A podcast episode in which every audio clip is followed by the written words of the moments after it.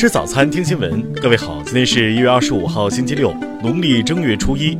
新阳在上海问候您，新年快乐。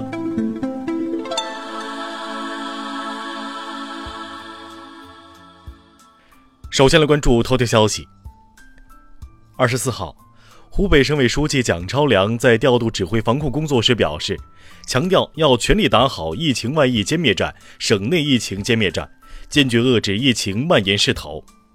蒋超良强调，当前遏制疫情外溢是湖北的政治责任，要切实管好管住离汉出省通道，管住机场、码头、车站、高速公路、国道、省道等进出口，阻断人员流动和疫情传播。对近两天外省新增的与武汉有接触史的病例，逐一倒查出城方式，及时补上管控环节漏洞。对有令不行、失职失察的，依照有关规定严肃查处。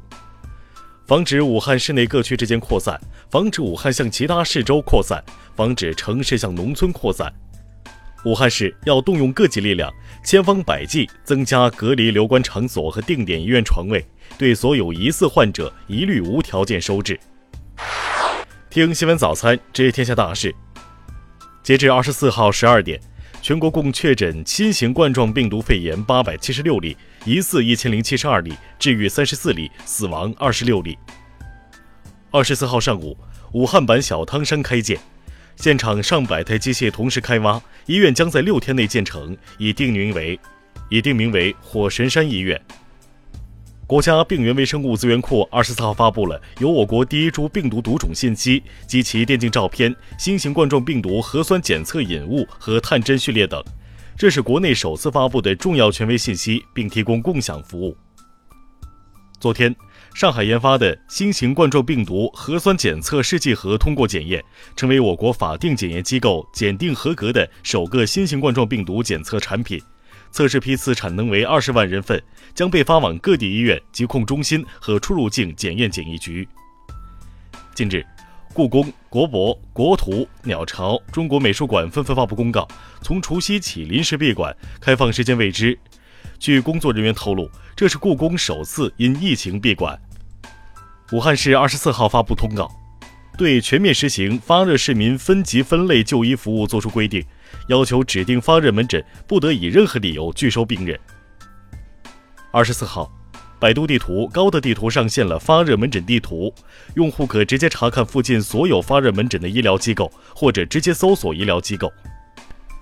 中国人民银行发布《二零一九年金融统计数据报告》，称全年中国金融市场运行平稳，社会融资规模增量累计为二十五点五八万亿元，比上年多三点零八万亿元。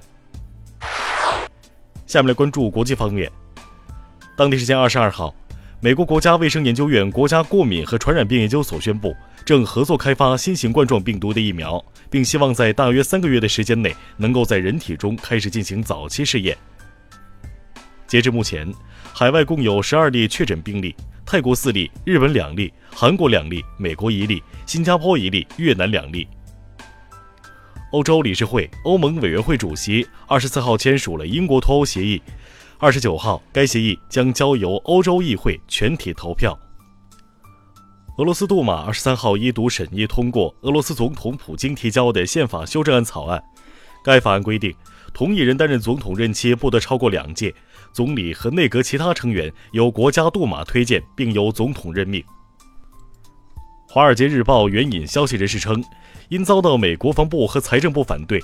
美国商务部撤回了此前提议的对美国企业通过海外机构向华为供货的限制措施。对于环保少女批评美国的气候政策，财政部长姆努钦不以为然地调侃：“指点美国政策前，先考上大学并念完经济学课程吧。”为打击以旅游名义赴美生子的现象，美国政府二十三号宣布，二十四号起将不再向此类外国申请者发放 B 一、B 二短期签证。近日，意大利两名男子给当地报纸写信自首，称自己于1997年偷走名画《女士肖像》，现在他们归还了这幅名画，作为给城市的礼物。下面来关注社会民生。二十四号中午，湖北一位高度疑似感染新型冠状病毒孕妇通过剖宫产诞下一名女婴，新生儿初步检查无异常。武汉协和医院急诊科主任张进农是首批被感染的医务工作者，目前他的身体各项指标已恢复正常，状态良好，还在远程会诊病人。赶在武汉封闭交通通道最后一刻，武汉医生夫妇龚静和徐凯在高速路口将孩子递送给了从通山赶来的爷爷奶奶。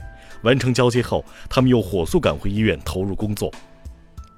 据记者调查发现，野生动物的私售食用地下产业链形成已久，在武汉疫情持续的当下，仍有不法商贩提供一条龙服务。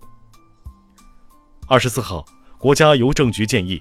公众如在春节期间有寄往武汉邮件快件需求，优先选用中国邮政、顺丰、京东三家品牌企业的邮政快递服务。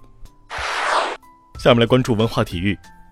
澳网女单赛场在除夕传来捷报，中国选手王强二比一力克二十三届大满贯冠军小威廉姆斯，生涯首进澳网十六强，也成为第一个在大满贯击败小威的中国金花。CBA 官方发表声明。将推迟原定于二月一号起的所有赛事，球迷可以通过原有售票渠道办理退票，或是等待赛程更新后办理换票。央视春晚昨天上演，主持人白岩松、康辉、贺红梅等现场临时加入诗歌朗诵节目《爱是桥梁》，致敬在防疫一线战斗的医务人员。中宣部、国家广电总局紧急行动。协调版权方向湖北广播电视台、武汉广播电视台捐赠《外科风云》等十部优秀电视剧播出版权。以上就是今天新闻早餐的全部内容。如果您觉得节目不错，请点击再看按钮。咱们明天不见不散。